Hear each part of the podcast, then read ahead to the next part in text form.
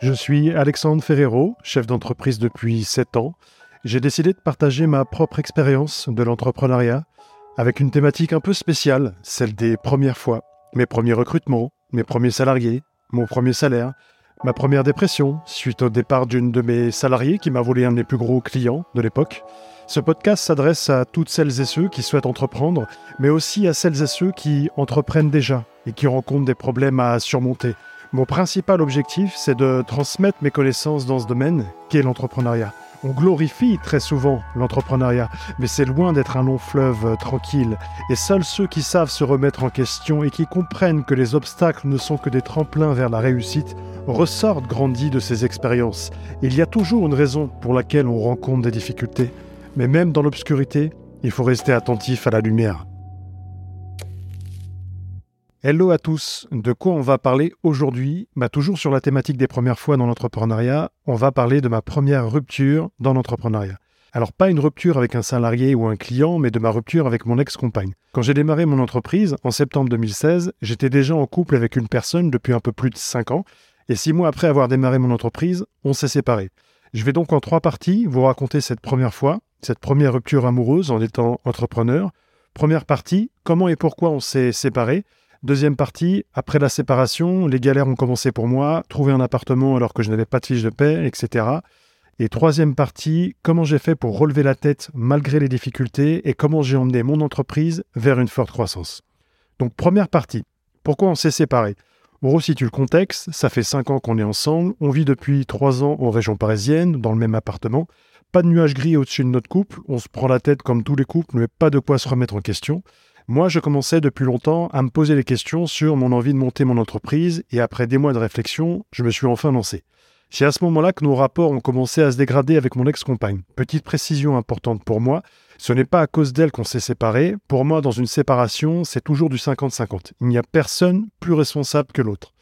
Elle, elle n'était cependant pas ouverte à ce que je monte mon entreprise. Elle m'avait dit un jour, et je m'en souviens comme si c'était hier, il te faudra dix ans pour savoir comment gérer et vivre de ton entreprise. Cette phrase m'avait fait mal et m'avait marqué. Pourquoi? Tout simplement parce que vous attendez un peu plus de soutien de la personne qui partage votre foyer. Donc je démarre mon activité, tout de même, je trouve un premier client assez rapidement, puis un deuxième, et tout va assez vite. Je suis spécialisé en prospection, donc trouver un client pour moi, ce n'est pas ce qu'il y a de plus difficile. Mon activité se porte bien, j'avais emménagé un petit bureau dans notre ancienne chambre pour pouvoir y effectuer mes missions clients. Et là, mon couple commençait à battre de l'aile, comme on dit. Pourquoi? Parce que j'ai beaucoup changé. Je ne dormais que deux heures par nuit en moyenne. Je pensais, je dormais et je vivais pour mon entreprise. J'étais littéralement obsédé. Soit dit en passant, c'est la bonne attitude à avoir quand on veut réussir son business. Il faut en revanche essayer de ne pas délaisser sa famille et ses proches quand on a la chance d'en avoir une, mais ce n'est pas toujours évident. Moi, j'attends plus de soutien d'elle, mais je n'en ai pas eu.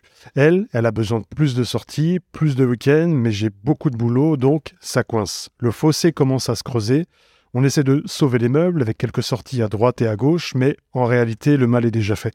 On ne se comprend plus et surtout, on ne parle plus le même langage. On est en février 2017, après la 284e dispute, on décide de se séparer et de poursuivre chacun sa vie de son côté. Donc ça nous amène à la deuxième partie. La séparation est officialisée et les galères vont commencer pour moi. Une semaine après la séparation, elle retournera vivre chez sa mère, je l'aiderai à déménager une partie de ses affaires, elle m'aidera à payer sa partie du loyer le mois suivant pour ne pas que je galère trop financièrement. Quand je dis que les galères commencent, c'est que quand vous avez uniquement les acédiques qui vous paient parce que votre entreprise n'a que six mois d'existence, bah c'est compliqué de convaincre un propriétaire avec ça. J'enchaîne les visites, mais je cumule les refus de propriétaires qui n'acceptent pas ma situation. Ma société commence à accumuler de la trésorerie, mais moi, à titre personnel, je suis tout nu, comme on dit. Je n'ai pas d'argent de côté et mon seul salaire de 1326 euros désacidique n'est pas suffisamment sexy. En attendant, je continue d'être dans l'ancien appartement où je vivais avec mon ex-compagne. J'ai un mois pour trouver un appartement avant de partir, car impossible de payer tout seul pour moi un loyer de 1000 euros par mois. Je commence à vendre l'intégralité des meubles qu'on avait achetés ensemble, dont le canapé qu'on avait payé extrêmement cher six mois auparavant et revendu trois fois moins cher. On fait moitié-moitié sur la séparation totale des ventes. C'est simple, je passe les deux dernières semaines dans cet appartement, sans meubles, à dormir sur un matelas gonflable qui finira percé au bout de deux jours. J'aurai le dos complètement embouilli, mais ça ne m'empêchera pas chaque matin sur mon petit bureau de travailler pour mes clients. Je pleure quasiment tous les soirs et je n'ai vraiment pas honte de le dire. Je hurlais très fort toutes les larmes de mon corps dans mon oreiller pour que mes voisins n'entendent pas. Mais je m'accroche, je crois en moi, je crois en mon projet, donc je me bats à 200%.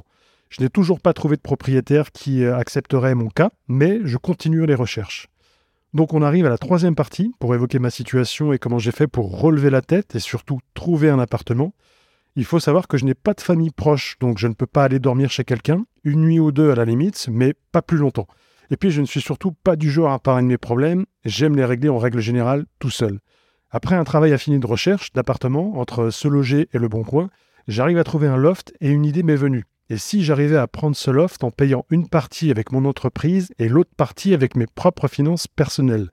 C'est en tout cas légal. Votre entreprise peut payer une partie de votre logement qui sera dédiée uniquement à la partie professionnelle. Exemple, pour un appartement de 30 mètres carrés, si vous avez un petit espace de bureau de 10 mètres carrés, vous pouvez payer cette surface au prorata donc du loyer total. J'arrive enfin à trouver un propriétaire qui était lui-même un profil atypique, puisqu'il travaillait dans l'événementiel, et quand il a démarré, il n'avait pas de revenus fixes et avait rencontré les mêmes difficultés que moi. Il me donne donc ma chance et me permet de trouver un loft qui fera office de bureau. Bon, en revanche, il me demandera six mois de loyer d'avance pour être rassuré, ce qui est totalement illégal au passage, mais il me restait deux jours avant la fin de mon bail, donc pas le choix. Ma société avait un peu de trésorerie, je pouvais me le permettre. Les six premiers mois de mon activité ont été extrêmement chamboulés sur le plan émotionnel. Quand on démarre une activité, c'est déjà très difficile de se concentrer sur le développement de ses clients, alors en plus avoir à gérer une séparation et une recherche d'appartement sans avoir un dossier solide, bon chance. Au final, cinq ans plus tard, si on fait le bilan, j'ai bien fait de m'accrocher. Ma société a accumulé plus d'un million d'euros de chiffre d'affaires, j'ai recruté au total plus d'une vingtaine de salariés, j'ai lu plus de 200 livres, j'ai surtout vaincu ma timidité, je suis devenu pour moi la meilleure version de moi-même, et surtout maintenant, j'affronte les difficultés avec du recul et en gardant le sourire. L'entrepreneuriat, ce n'est pas un long fleuve tranquille, donc si vous êtes confronté à ce genre de situation, dites-vous que tous ces événements n'arrivent pas par hasard. Il y a forcément une raison à tout ça. Et si vous êtes prêt à sortir de cette zone inconfortable, vous atteindrez un niveau et une expérience unique qui vous fera grandir. Donc croyez en vous, battez-vous et n'abandonnez pas. Merci d'avoir écouté cet épisode, je vous dis à bientôt pour le suivant.